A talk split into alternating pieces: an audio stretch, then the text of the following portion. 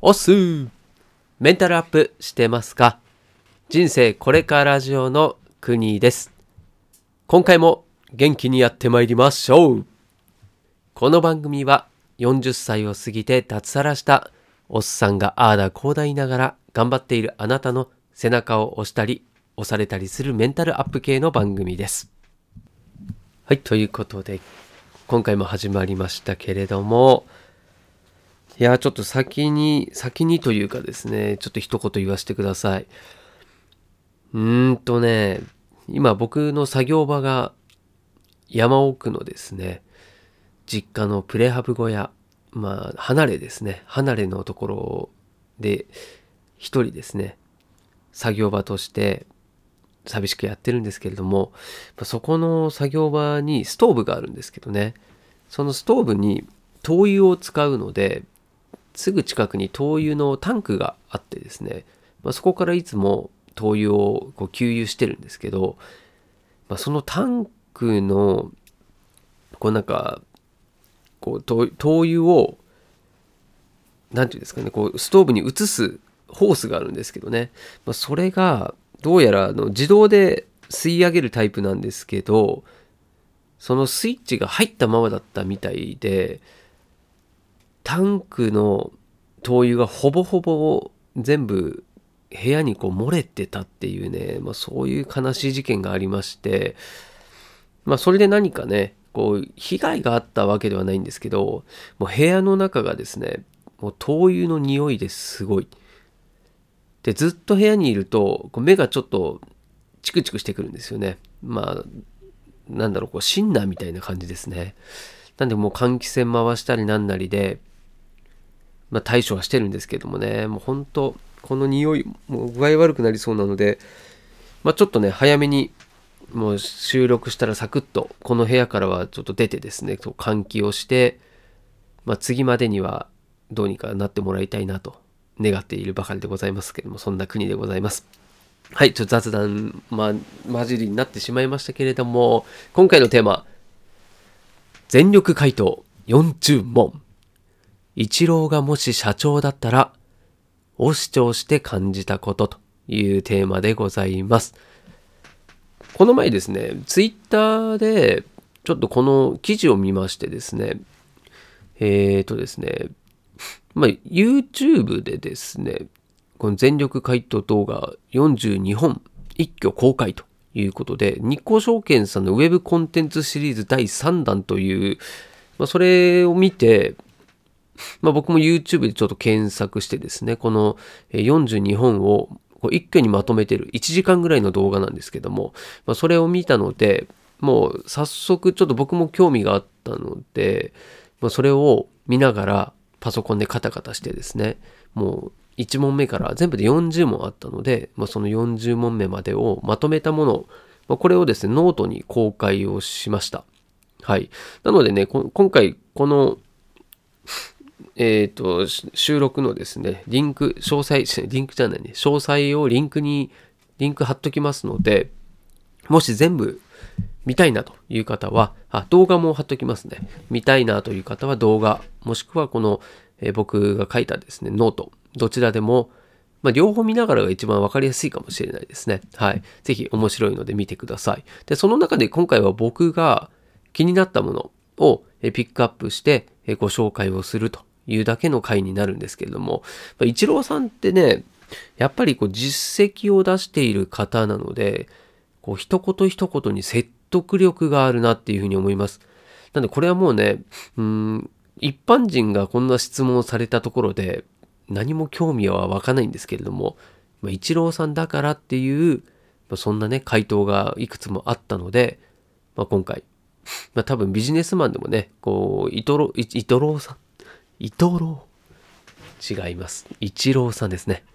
イチローさんを尊敬している方とかですね、こう参考にしている考え方とか、精神論、そして仕事に対する向き合い方ですかね。そういったものを、えー多分好きだな、共感している方もいると思うので、まあ、そんな方にぜひ聞いていただきたい。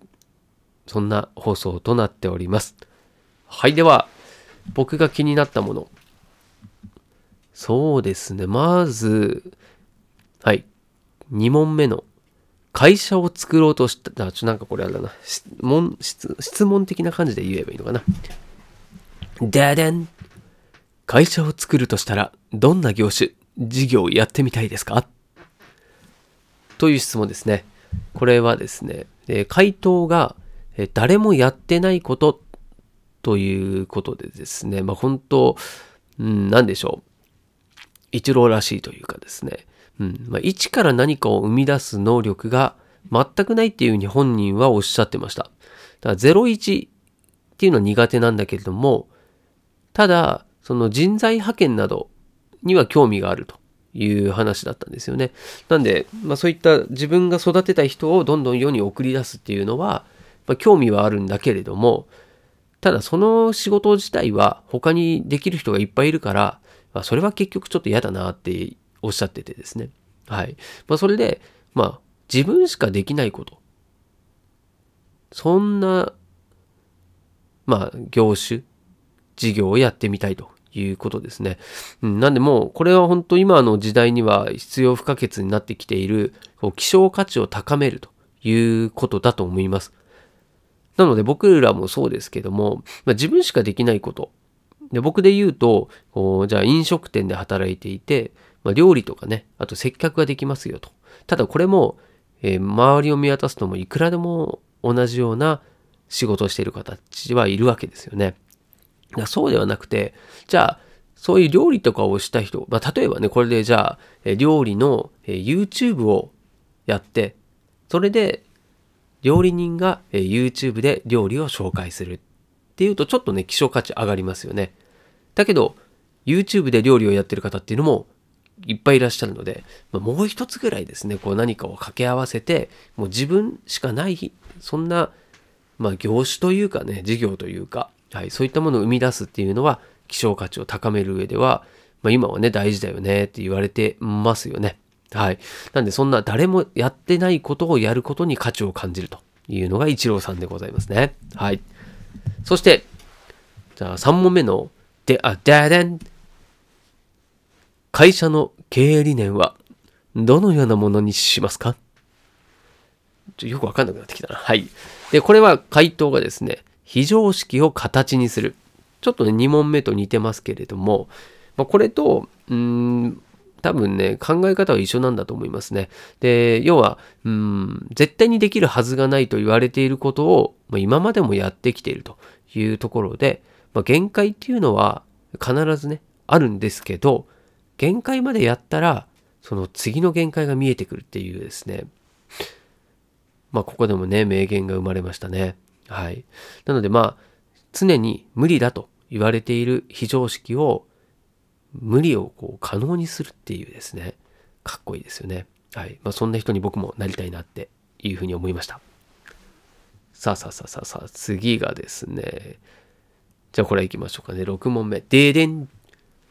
どんな服装で働く会社にしますか？はい、これね。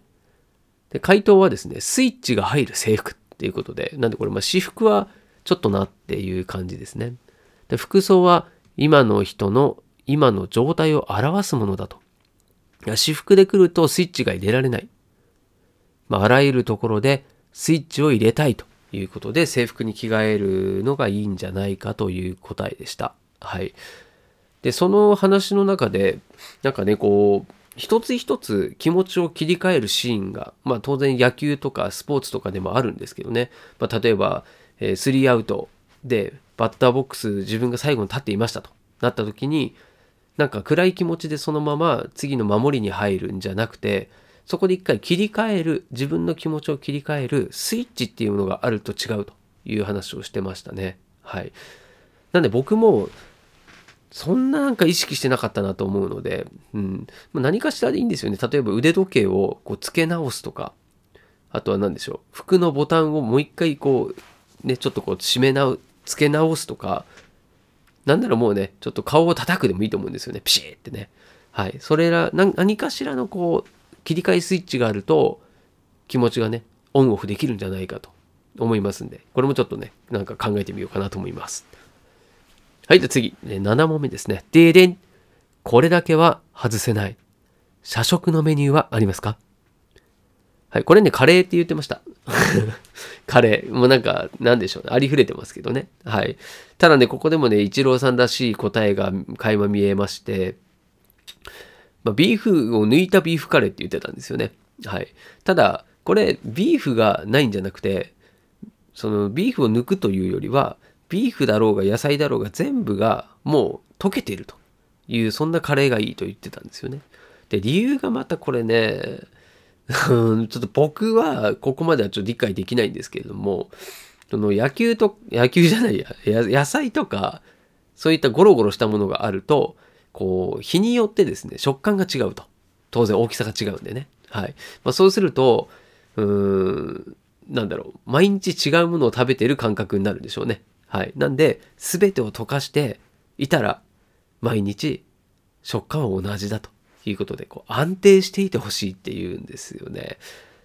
いやー、さすがですね。もう、僕はそこまでのこだわりっていうのはちょっと今まで持ってないので、やっぱりね、こう、上を目指す人からすれば、それぐらいのね、こだわりがあっていいんじゃないかということですね。ただもうこれ、なんでしょう、奥さんとかね、そういう、えっと、僕の例えば妻がそんな、妻にね、そんなこと僕が言ったら、自分で作れって言われますね。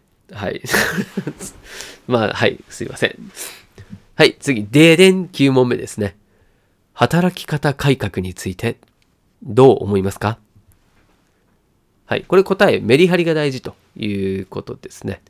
うん。まあ、無理できるときに無理する方がいいと。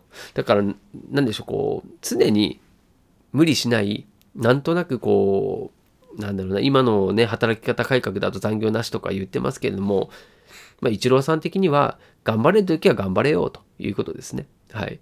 で、いずれ無理ができなくなるんだから、まあ、人が休んでいるときに自分も休んでいるのは好きじゃないということなんですよね。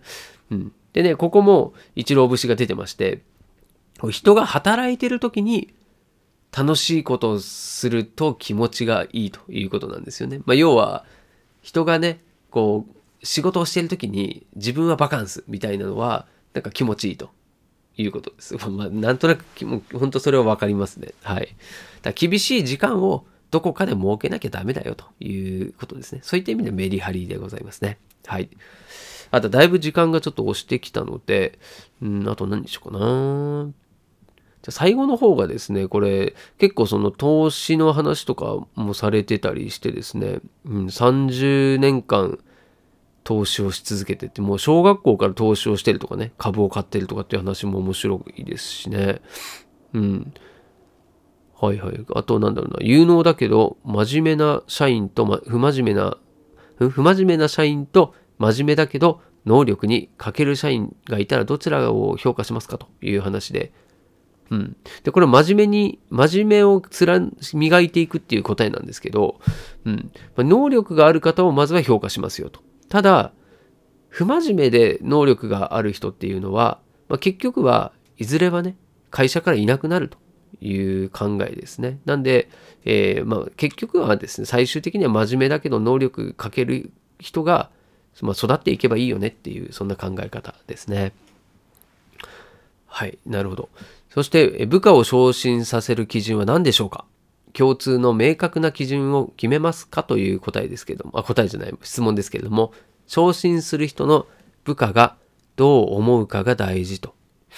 うん、つまりこれ、昇進をする人のことではなくて、昇進した時に、その下にいる人たち、部下の人たちが、そのことをどう思うのかっていうところまで、まあ、見越して考えましょうっていう、そういうことですね。これもすごい大切な視点だなっていうふうに思いました。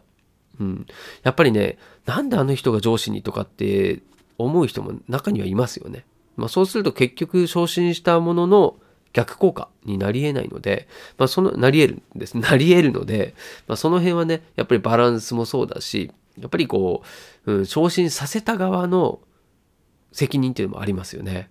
うん。いい視点だなと思いました。はい。じゃあちょっとね、時間、全部はこれ当然言えないので、じゃあ最後ですね。最後の質問。9、40。ででん。社長になったら必ず成し遂げたいことは何ですか？はい、という答えですけども、人を残したいということですね。やっぱり最後は人。うん。いい人材を残したいということで、うんまあ、結局生き作るところも人だという話ですよね。うん。まあ、会社が残ったり、あとは会社のね、ほんとビルとかそういう形が残ったとしても、やっぱり人が残らなかったら寂しいし。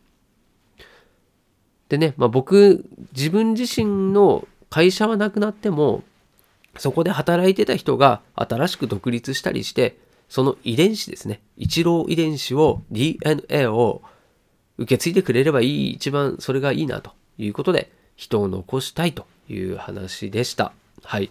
まあ、そんなね、こう、イチローさんの、まあ、思考をですね、いろいろ、まあ、垣間見ることができる、まあ、そんな動画になってますんでね、まあ、ぜひ、えー、興味があった方はですね、最後まで全部、えー、僕のノートなり YouTube なり見てですね、勉強、勉強じゃないかな。はい。えー、楽しんでもらえればというふうに思います。はい。で、最後にですね、合わせて聞きたいのコーナーでございます。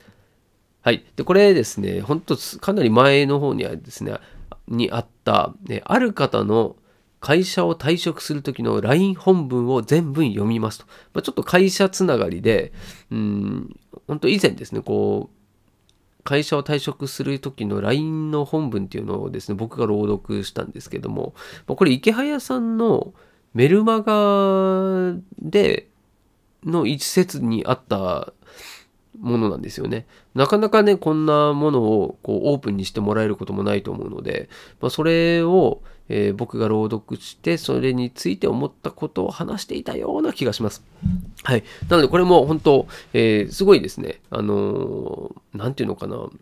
まあ、感動するとかっていうよりは、なんだろう、生々しい声が聞けるという感じだと思いますんでね、まあ、ぜひこちらの方も合わせて聞きたいから、えー、聞いていただきたいなと思います。はい、ということで今日もちょっと長くなりましたけれども最後までお付き合いいただきましてありがとうございます。また明日この場所でお会いできるのを楽しみにしております。お届けは国でした。したっけね